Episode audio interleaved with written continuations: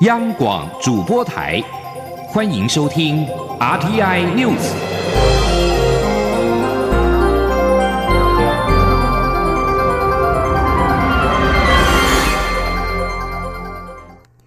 各位好，我是李自立，欢迎收听这一节央广主播台提供给您的 RTI News。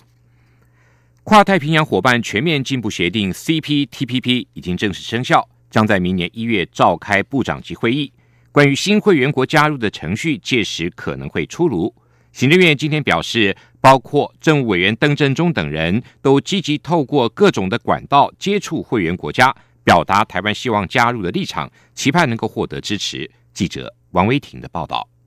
CPTPP 已经于三十号正式生效。第一轮共有十一个会员国，是一个占全球 GDP 约百分之十三、超过五亿人口的大型经济圈。CPTPP 明年一月下旬将召开部长级会议，外界关注是否会确定新成员国加入的城市。行政院发言人古勒斯尤达卡三十一号表示，负责对外经贸谈判的政务委员邓振中和相关人士正透过各种管道积极争取成员国支持，表达台湾想要加入 CPTPP 的立场。古勒斯说。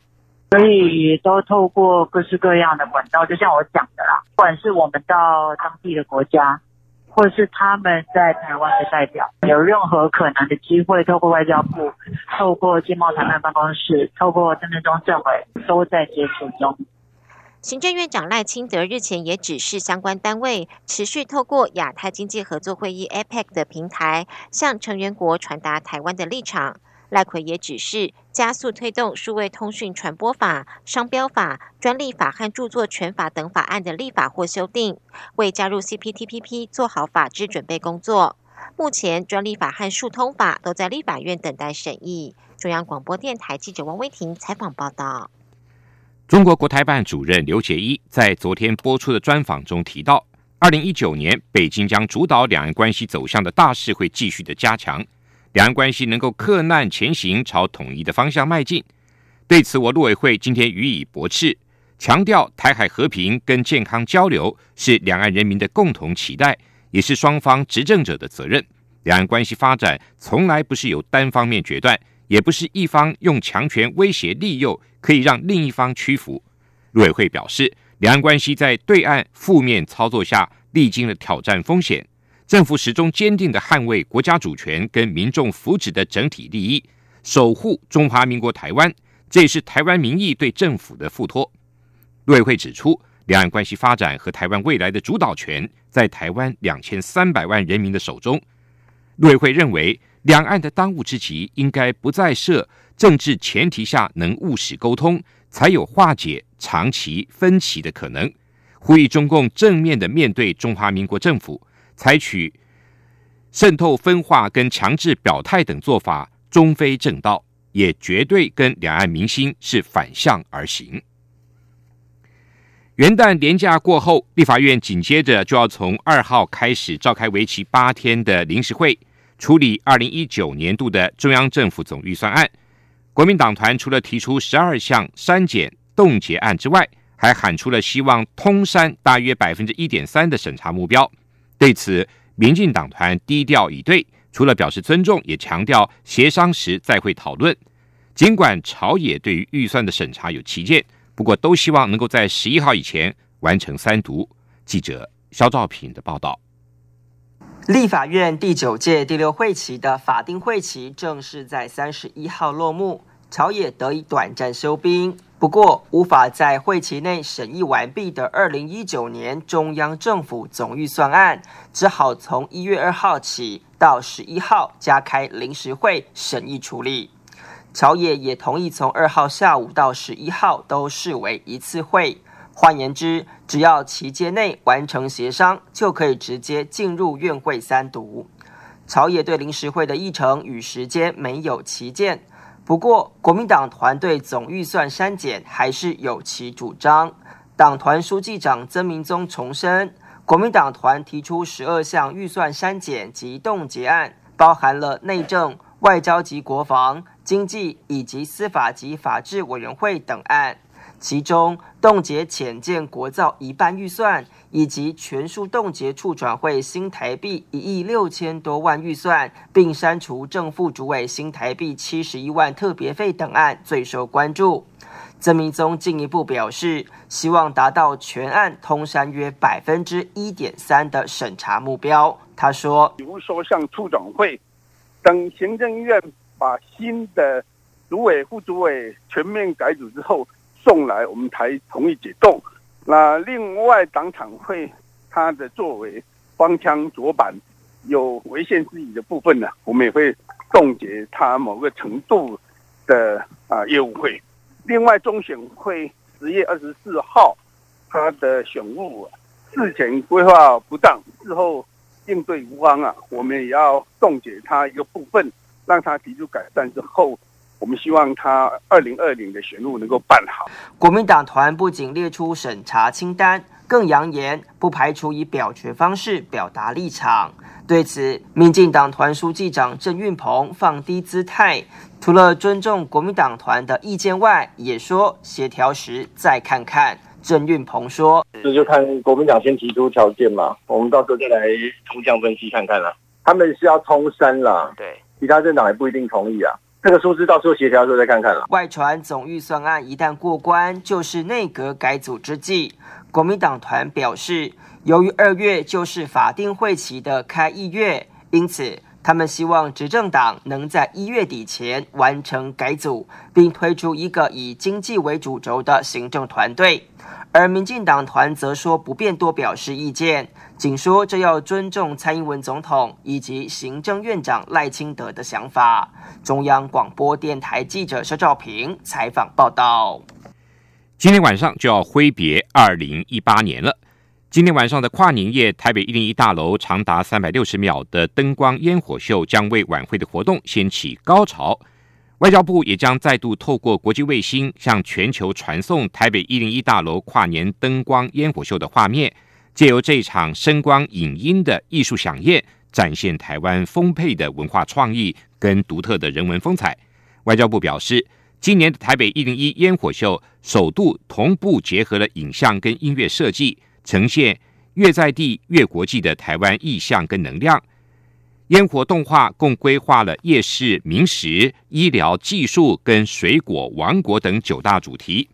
外交部今年跟华视合作，在台北时间今天晚上的十一点五十五分起，转播台北一零一大楼跨年倒数跟灯光烟火秀的盛况。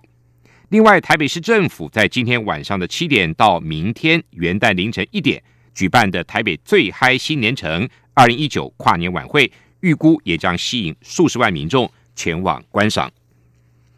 二零一九年的元旦连续假期第三天，交通部高速公路局今天表示，今天下午开始出现了收假北返的最大车潮，国道五号恐怕要塞到晚上的十点才会结束。另外，为了让今天晚上参加跨年活动的民众可以睡饱一点再开车上路，国道也首度在元旦收假当天。免费延长时段到上午的十点。记者吴丽君的报道。二零一八年最后一天，高工局提醒用路人，元旦就是收假日。多数民众为了避免在连假最后一天塞车到半夜，影响隔天上班上学，多半都会提前一天北返。因此，预估三十一号下午开始，国道将涌现北返最大车潮，国五甚至可能塞到晚间十点。高工局交通管理组科长杨静燕说：“今天全日的交交通量预估是一百一十百万车公里。那今天下午开始，北返的车潮会开始涌现，那整个北向的交通量会到六十三百万车公里，大概是平常日的一点三倍。那在国五的部分，全日的交通量会到三点一百万车公里，也是平常的一点三倍。那整个北上的车流大概是平常的一点四倍。那原则上今天大概是整个北返车潮的最大量，用这个情况可能会延续到晚上十点。此外，考虑到前往各地参加跨年晚会的朋友行车安全，高工局也首度在二零一九年元旦将国道免收费时段从凌晨零时到五点延长到上午十点。除了希望用路人养足精神再上路，也希望借此分散北返的车潮。杨静燕说：“像我们前三天就是零到五点是有免收费的措施，那明天的话是首度。”延长到十点，那主要用意就是让一些朋友有参加跨年的活动啊，可以多休息一下，尽量不要疲劳驾驶，然后养足精神再上国道。我们预估大概五点到十点这个比较离峰的时段哦，可能会增加百分之五的交通量。那主要是要疏解今天下午或者是明天下午的一个拥塞的情况。而为了迎应一连两天的北返车流，高工局除了从十四点到二十一点于国五北上交流道实施高承载管制外，国一虎尾及普盐系统，还有国三竹南北上入口匝道也实施全天匝道封闭措施，请用路人多加留意。中央广播电台记者吴丽君在台北采访报道。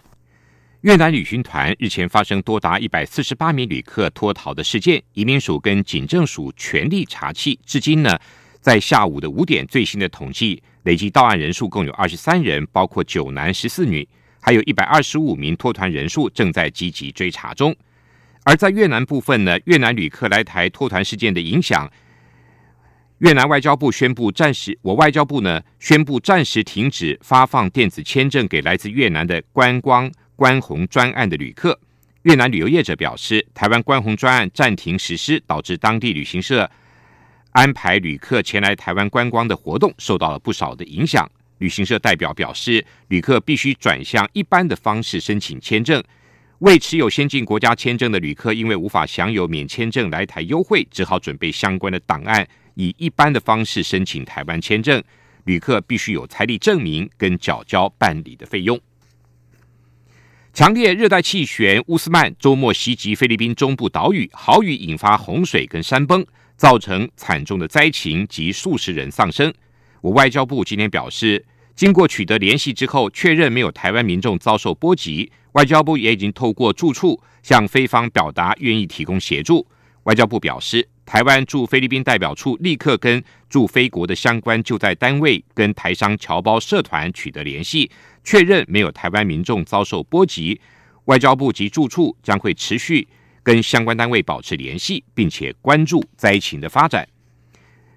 另外，菲律宾民防官员今天表示，元旦节过后不久，这场风暴袭击菲国，截至目前死亡人数已经来到六十八人，预期还会继续的增加。官员指出，位于首都马尼拉东南方多山的毕尔科区，一共有五十七人死亡；中部的沙马尔岛有十一人丧命，死亡原因多半是山崩跟溺水。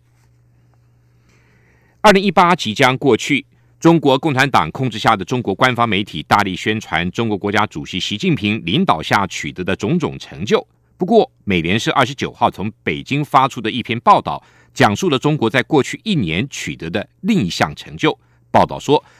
自从习近平主席二零一三年全面掌权以来，被失踪的人数范围更为扩大。美联社列举了二零一八年失踪中国政府之手的部分人员名单，其中包括了中国著名的影星范冰冰。在大约四个月的时间里，从重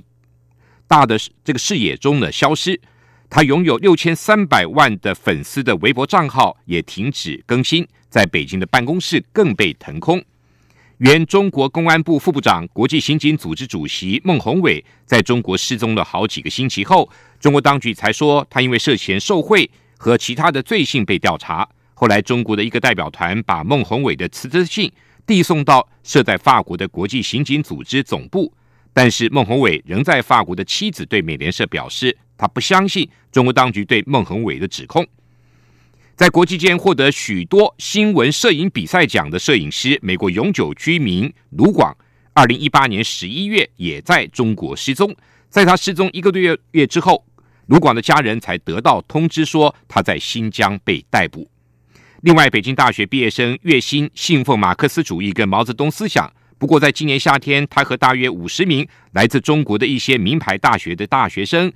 到广东深圳声援工人，捍卫他们的权利，包括成立工会的权利。学生被警员抓走，后来大部分的人都被释放，但是月薪依然下落不明，已经失踪了将近四个月。这里是中央广播电台台湾之音。这里是中央广播电台台湾之音。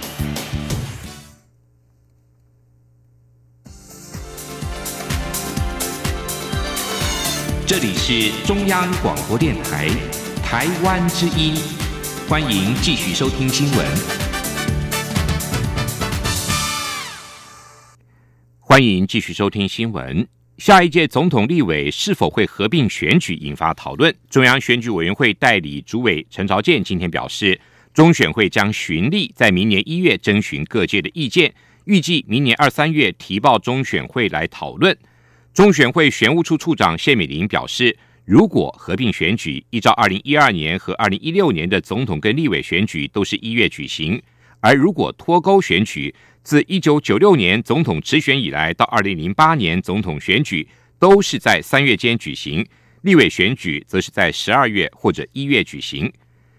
中选会委员、内政部常务次长林慈玲表示，委员会议有初步针对合并选举与否交换意见。过去已经有两次合并选举的案例，前两次都有先做过专家学者分区座谈会。也有问主要政党的意见，再做成决定。目前应该也是往这个方向走。布局二零二零年的立委选举，国民党已经启动了前置作业，请各县市党部盘点各选区可能的人选，有了解有意参选者对初选时程的想法，预计农历年前完成调查。国民党组织发展委员会主委李哲华今天表示，每个选区的状况不同，现任者希望早一点提名。新人希望多一点时间准备，因此必须由市党部会诊意见，找到折中办法。李哲华说：“按照三年前的时程，立委提名是在三月底公告启动。而民进党九合一选举挫败，对于接下来二零二零年的立委选战，党内不敢掉以轻心。寻求连任的民进党立委王定宇、郑宝清主张，党内立委初选的时程应该提前，以及早准备。”郑宝清表示，初选机制提前是好的，比较有时间准备。下一届总统、立委选举是否合并举行，中选会也表示要到二零一九年六月才能决定日期。文化部日前提出了中正纪念堂转型规划方案，送到行政院，但是要等到行政院拍板之后才会说明方案的内容。对此，行政院今天表示，政务委员林万亿将会择期召开。跨机关协商会议，促转会也表示，之前已经提出了解除地景威权性格等原则，供文化部参考。促转会未来会和文化部全力协商，尽力的促成首都重要地景的民主转型。记者王威婷的报道。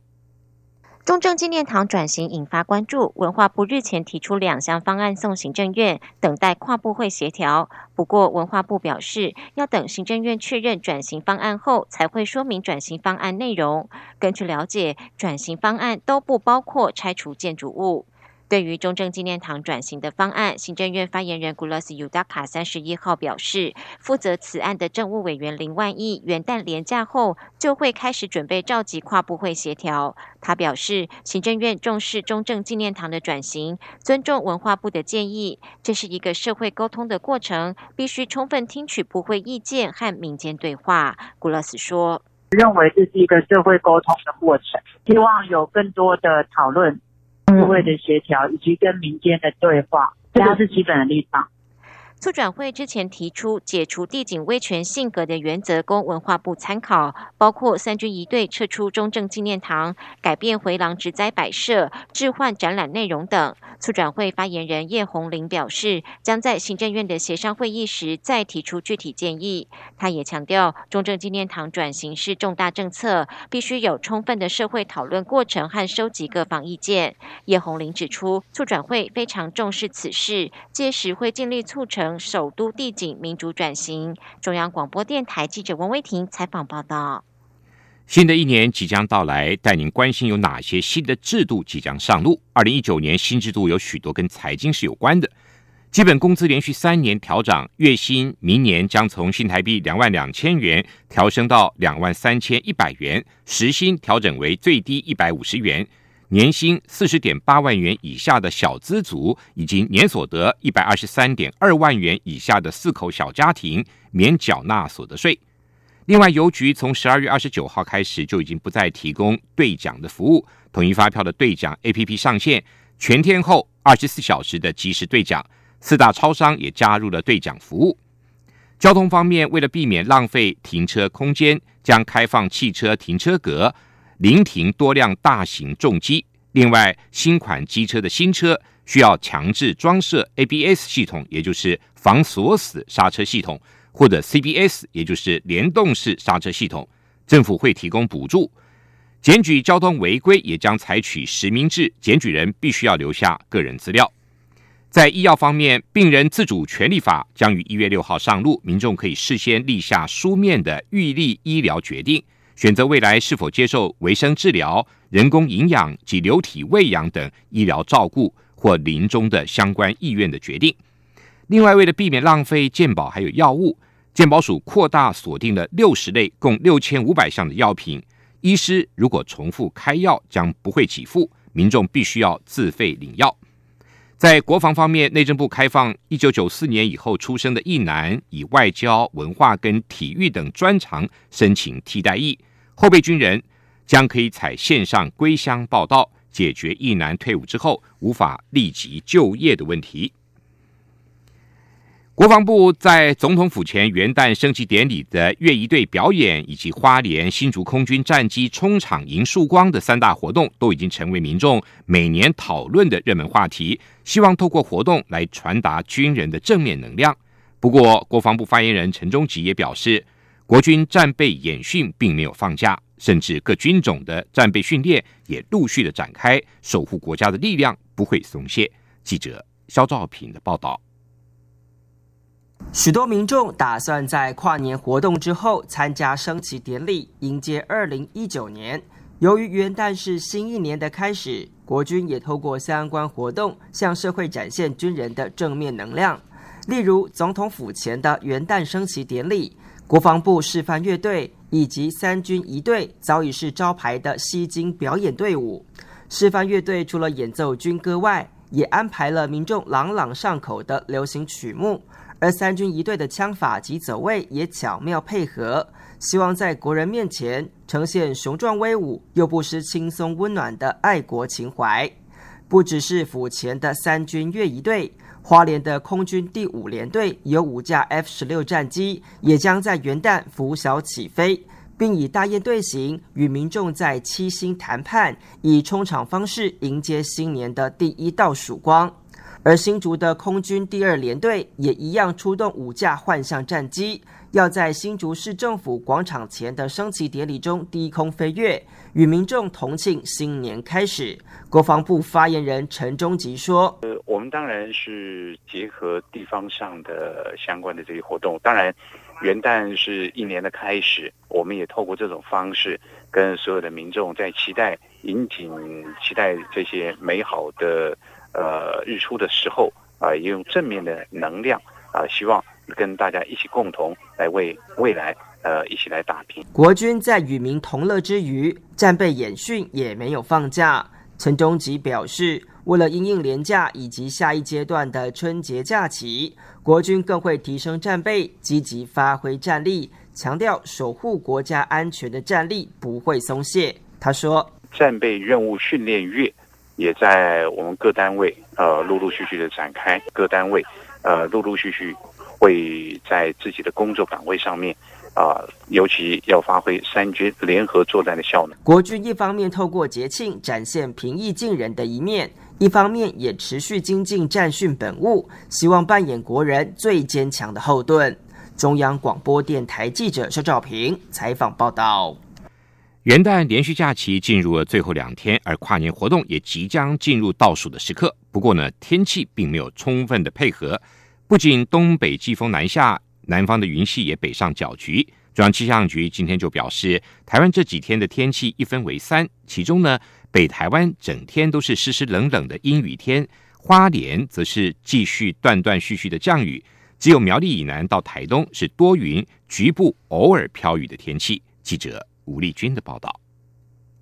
二零一八年最后一天迈向二零一九年的第一天，受到东北季风和南方云系的水汽影响，台湾的天气有如三分天下。其中桃园以北及宜兰地区整天都是湿湿冷冷的阴雨天，花莲地区则是会断断续续的降雨。只有苗栗以南到中南部及台东，水汽没有预期的多，大都是多云，局部偶尔飘雨的天气。至于气温方面，由于跨年期间各地低温将下探摄氏十四到十六度，气象局也提醒三十一号晚间参加跨年活动的朋友要注意保暖，并携带雨具备用。气象预报员陈一秀说：“那跨年的天气都会在这种湿湿冷冷的天气中度过。气温来讲，在中部以北跟宜兰入夜之后到明天清晨的低温大致上在十。”是十五度左右，那南台湾以及花莲、台东大概是十六度到十八度之间，但是整体而言，如果是深夜在外面，都是凉凉冷冷的。在各地想迎接新年第一道曙光的朋友也要注意，由于风神雨神来搅局，全台可能只剩台东有机会在云缝中惊鸿一瞥。由于截至目前为止，三千公尺以上的高山还没有传出雪讯，气象局也不排除在这两天，当水汽足及温度够低的时候，有机会出现入冬以来的第一道雪宗。虽然今年。的初雪似乎来得比往年晚，不过两千零八年也曾创下直到一月十七号才降下初雪的记录。预估这种湿湿冷冷的天气将持续到元旦假期后的第一天上班上学日，直到三号天气才会逐渐好转。大约四号、五号，北台湾白天高温就有机会从这两天只有十五六度回暖到二十四五度。中央广播电台记者吴丽君在台北采访报道。继续进行今天的前进新南向。前进新南向。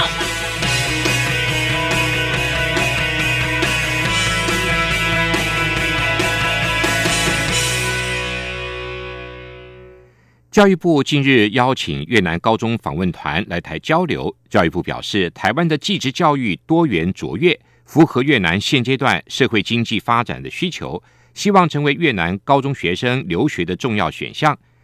教育部近日邀请来自越南的二十位高中的校长和副校长来台进行了七天六夜的教育交流的行程。除了安排与南台湾十所大学、二十所高中高职签署了合作备忘录，也邀请专家学者跟高中校长分享学校经营的经验，并且安排体验跟参访活动。让来自越南的校长们了解台湾高教的发展跟高中职的办学特色。教育部次长范训律表示，台湾与越南不仅是亲家关系，更共同培育了新住民二代，让新二代从小学习妈妈的母语以及了解越南文化，期待他们可以搭起台湾跟越南合作发展的桥梁。教育部还指出，越南胡志明市是台商产业的重要基地。从越南来台学习的学生，未来都可能是台商的重要干部。台越之间密切的教育交流更显得重要。台北市跨年活动每年捷运的高峰，由于东南亚的移工跟旅客人数的倍增，台北捷运今年呢首度跟台湾外籍工作者发展协会合作，邀请精通中文的印尼还有越南籍的移工担任外语志工。他们十二月三十一号晚上，也就是今天的晚上，会在台北车站、市政府跟世贸的一零一等人潮拥挤的捷运站担任现场的引导协助。今天下午，这批职工已经在台北火车站、捷运站举行了职工培训。台北捷运工程师张立伟对媒体表示：“台北一零一跨年举办多年，近年来发现越来越多的移工来东南亚的旅客，还有参加跨年活动。”但是因为语言不通，容易影响旅客的行动路线，造成危险。